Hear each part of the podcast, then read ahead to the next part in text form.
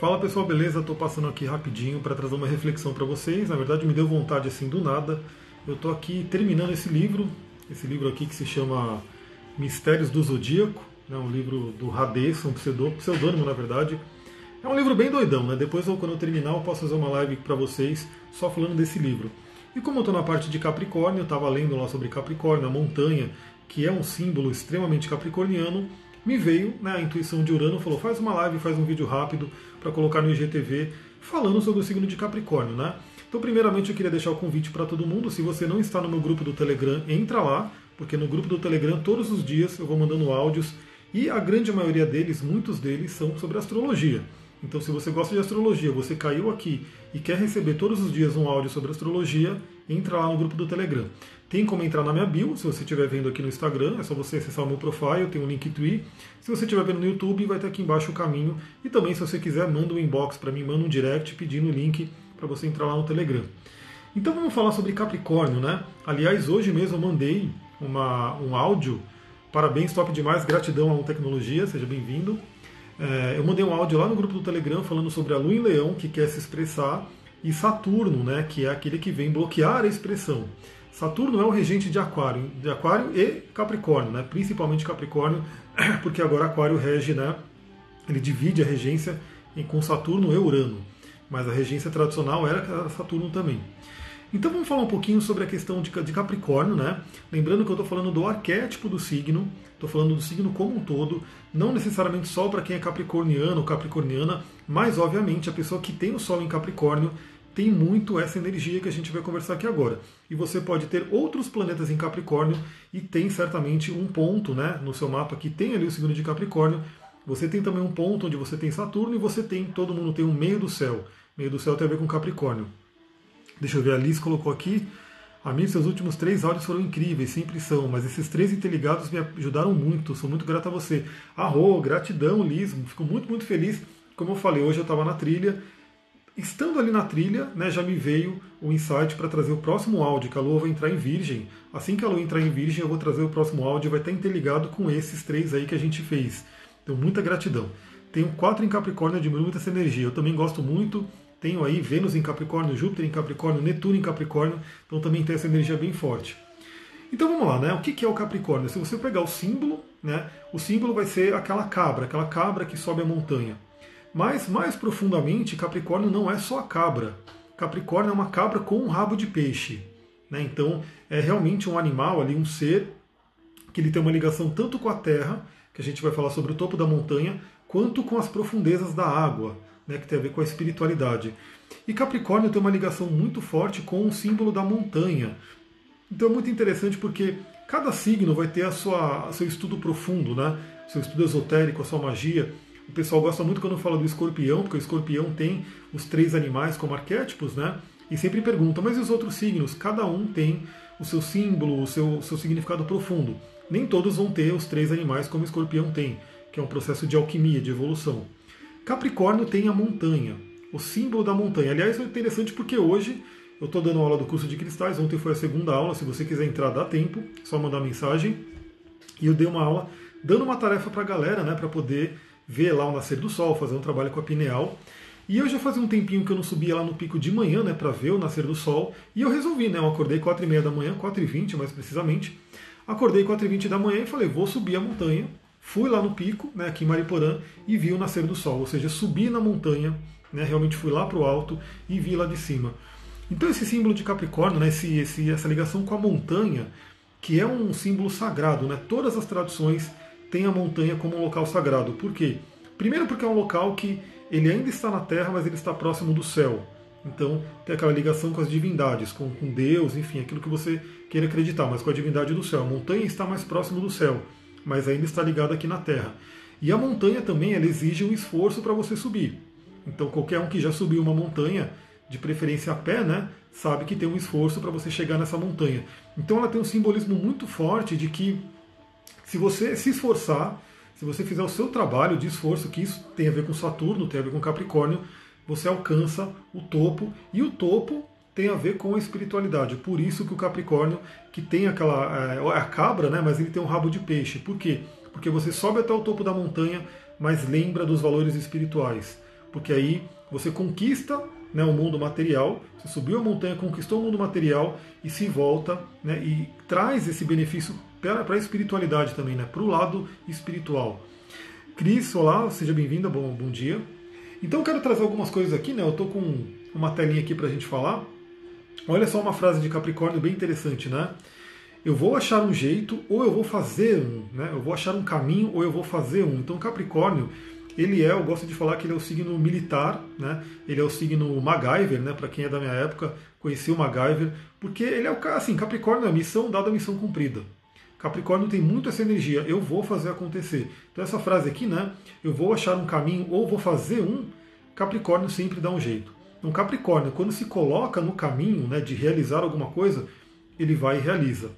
E aí tem algumas palavras aqui para a gente conversar sobre Capricórnio, né? A primeira que tem aqui é confiável, né? então Capricórnio tende a ser responsável, confiável, né? alguém que se você, por isso que eu comentei, né? missão dada, missão cumprida, se você pede alguma coisa para o Capricórnio e ele fala que vai fazer, a tendência que ele faça, né? Capricórnio é um signo realmente confiável, você pode confiar nele. É, ele é determinado, como eu falei, ele tem muita determinação, então botou uma coisa na cabeça, vai fazer, principalmente com relação a objetivos, metas e crescimento na vida. Ele é ambicioso, né? E lembrando que ambição é uma coisa boa, ganância que é uma coisa ruim, né? Ambição é você querer crescer, você querer mais, você sempre estar melhor do que você é. Então é uma coisa legal, ambição. Persistente, né? Então Capricórnio também é muito persistente, é um signo duro, é um signo realmente né, robusto. Aí você começa a perceber que para você subir uma montanha, né, você tem que ter essas características. Se você não for persistente, primeiro cansaço, você desce. Né? Você não, não aguenta mais, você desce. Primeiro vento que der ali, primeiro sol que tiver muito forte, ou dependendo da montanha, se a gente estiver falando sobre aquelas montanhas do Himalaia, sobre picos né, que são congelados, primeira bola de neve que você vê caindo ali, rolando a montanha, você já desce com tudo, né? Então Capricórnio tem muito isso, de ser persistente. Então vem um desafio, ele quer ultrapassar aquele desafio. Vamos lembrar que ele é um signo cardinal. Signos cardinais, eles têm esse, esse ímpeto de ir em frente, né, de fazer acontecer as coisas.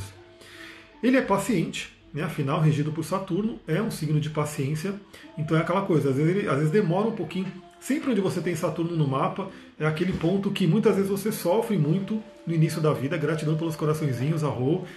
Muitas vezes você sofre muito no início da vida, mas depois com o amadurecimento você ganha um super prêmio aonde você tem Saturno no mapa. Então olha onde você tem Saturno e olha onde você tem Capricórnio, essas duas energias. Ele também é disciplinado, né, obviamente, então Capricórnio é muito da disciplina, por isso que eu falo que é um signo militar, né, porque os militares têm aquela questão muito de disciplina, né, de ter que fazer tudo certinho e aquela coisa. Então Capricórnio tem muito da disciplina, não só militar, qualquer artista marcial, né, alguém de artes marciais tem uma ligação muito forte com a disciplina. Então isso tem a ver com Capricórnio.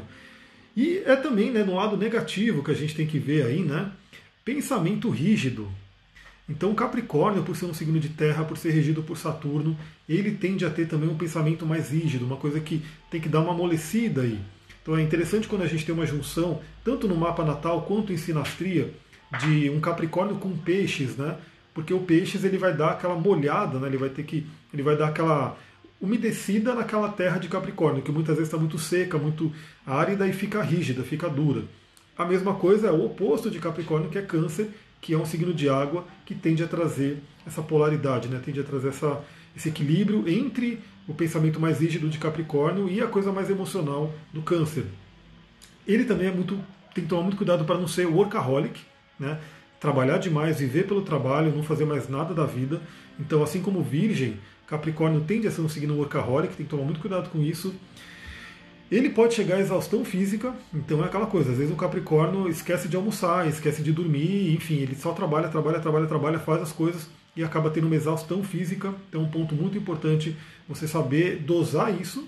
Se você tiver uma energia de Capricórnio muito forte no mapa, lembrando que pode ser Sol, pode ser Ascendente, pode ser Lua, pode ser, enfim, Marte em Capricórnio. Marte em Capricórnio é fortíssimo, né? Que é o Marte exaltado. Então saiba usar essa energia de Capricórnio para não cair nessa exaustão.